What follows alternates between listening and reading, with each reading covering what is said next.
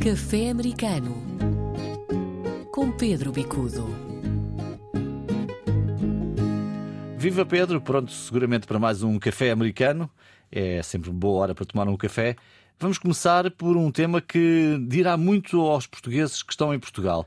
Uh, uma medida tomada no Canadá, uh, o impedimento de que os estrangeiros comprem casas se não forem residentes. Exato. O Canadá tomou uma decisão uh, essencial em termos do que está a acontecer desequilíbrios no mercado imobiliário, uma alta de preços que estava associada facto aos processos inflacionários e, portanto, aqui um esforço também de controlar a inflação, mas de facto Antes havia um sistema semelhante ao português de, dos chamados Visa Gold, em que estrangeiros compravam propriedades, em, enfim, no país, no caso do Canadá, e isso acabou tudo. O Governo Federal tomou a decisão e tem havido um apoio extraordinário a nível popular, porque as pessoas, de facto, estão cansadas de tentar comprar casa e ter as mais variadas dificuldades à sua volta. Uma delas era exatamente a alta de preços provocada certo. por esse tipo de. Por esses de investimentos. Portanto, lá como cá, uh, essa dificuldade e agora com o Canadá tomar essa medida. Exato, o Governo Federal toma a medida, já havia alguns governos provinciais que estavam a, a, a trabalhar nesta direção uh, e tem havido um apoio popular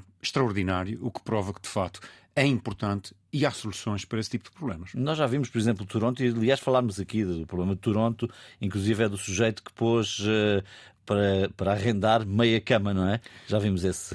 Enfim, há exageros. Caricato, não é? Exato, há exageros. Que... Podes dar uma ideia a quem nos ouve e que não esteja no Canadá uh, e que esteja, por exemplo, na Europa, aqui em Portugal, do, do, dos preços, no, enfim, de uma forma geral, comparando com o nosso mercado? Bom, no centro, centro de Toronto, não se arranja, um, digamos, um apartamento, nada, nada porque é menos de, à volta de 3 mil, 4 mil, às vezes chega a 5 mil, uhum.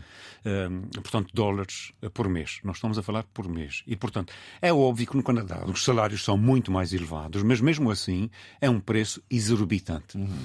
Isso, de alguma maneira, também tem feito com que as, as pessoas se afastem do centro Portanto, há um processo também de desertificação do centro em função de anomalias a nível de serviços que não funcionam, a nível eh, de, inclusivamente, de empregos que antes estavam sediados no centro, que agora, com, com a pandemia, deixaram de estar. E, portanto, há, há um esvaziar do centro para as periferias. E o que tem acontecido também é que as pessoas começam a reconhecer nas, nas áreas em volta, em Brampton, eh, nomeadamente onde há muitos portugueses, ehm, eh, e, e, as pessoas começam a procurar estes locais, porque aí os serviços funcionam, uhum. aí os preços são mais baixos, aí há tudo, digamos, digamos, uma qualidade de vida, até a nível da segurança. O centro de Toronto, neste momento, é uma área perigosa. O que não acontecia há pouco tempo atrás.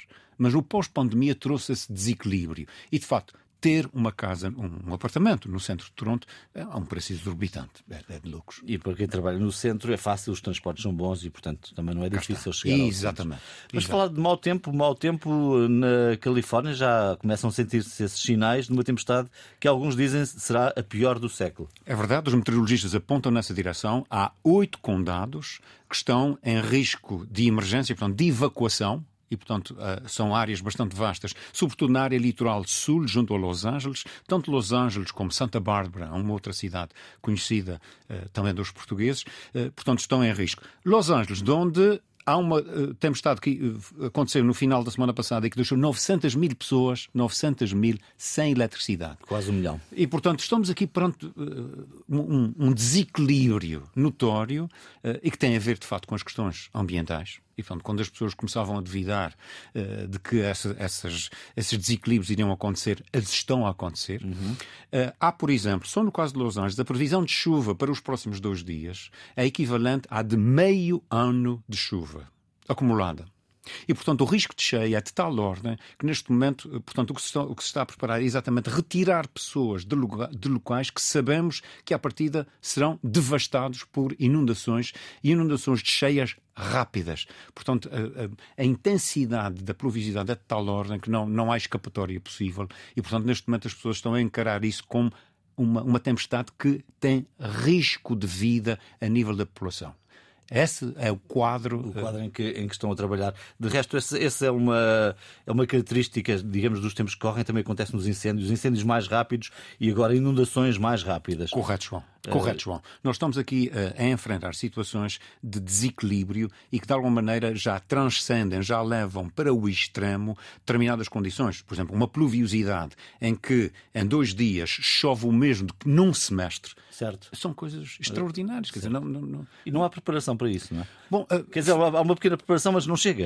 Exatamente. Nesse sentido. Exato. Bom, e nós estamos aqui a lidar com, não só com áreas populosas muito intensas e muito vastas, mas estamos a lidar também com pessoas que às vezes têm pouca mobilidade, idosos, pessoas que têm menos recursos. Uh, portanto, apesar de haver todo um sistema de, de, de capacidade de socorro, infelizmente, eh, ela nunca atenderá aqueles que estão mais desprotegidos. E, de facto, no caso da Califórnia, por razões várias. A Califórnia tem, tem, vindo a sofrer também a nível social problemas gravíssimos. São Francisco, neste momento, é uma cidade absolutamente descaracterizada. É uma cidade com um centro histórico semi-anarca. Anarca no pior sentido. Eh, com pessoas a dormir na rua, com, com enfim, eh, os chamados homeless, os, os, os, as pessoas que não, não têm habitação. Sem abrigo. Sem Sim. abrigo, que estão numa situação eh, de aumento gritante e, de facto, não tem havido capacidade. O país, um dos países mais desenvolvidos do mundo, não tem tido capacidade para adressar estes problemas. O Washington é a mesma coisa.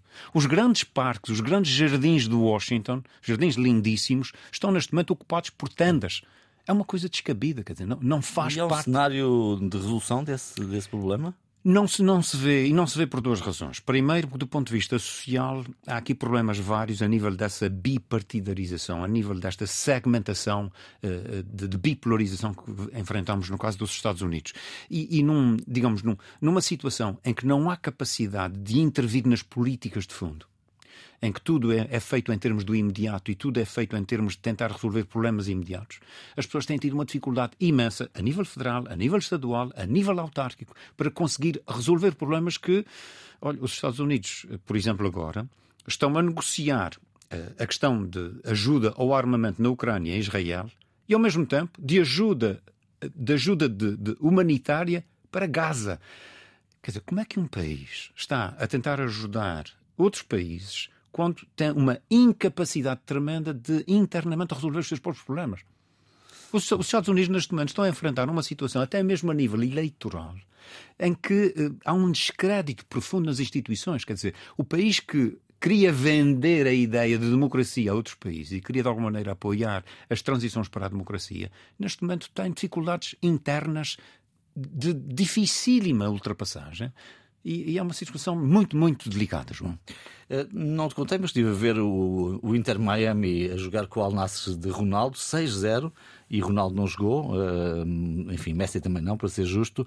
O futebol começa a ganhar alguma dimensão e teremos Mundial de Futebol nos Estados Unidos em 2026. 2026, João, nós podemos aqui anunciar que a final do Campeonato do Mundo será em New Jersey, e isso representa o quê? Representa um dos estados com, com muita população portuguesa e um, um dos estados onde uh, New Jersey, New York, Connecticut, até mesmo a área da Nova Inglaterra, tudo ali próxima, teremos enchente, sem dúvida, no, no, na final do Campeonato do Mundo uh, em 2026. E, e Ronaldo marcar nessa altura o gol da vitória. Bom, seria extraordinário. Ótimo. Está tá feita a fita. Ficamos por aqui. O Café Americano volta na próxima semana com um novo episódio. Um abraço, Pedro. Haja saúde. Até à próxima.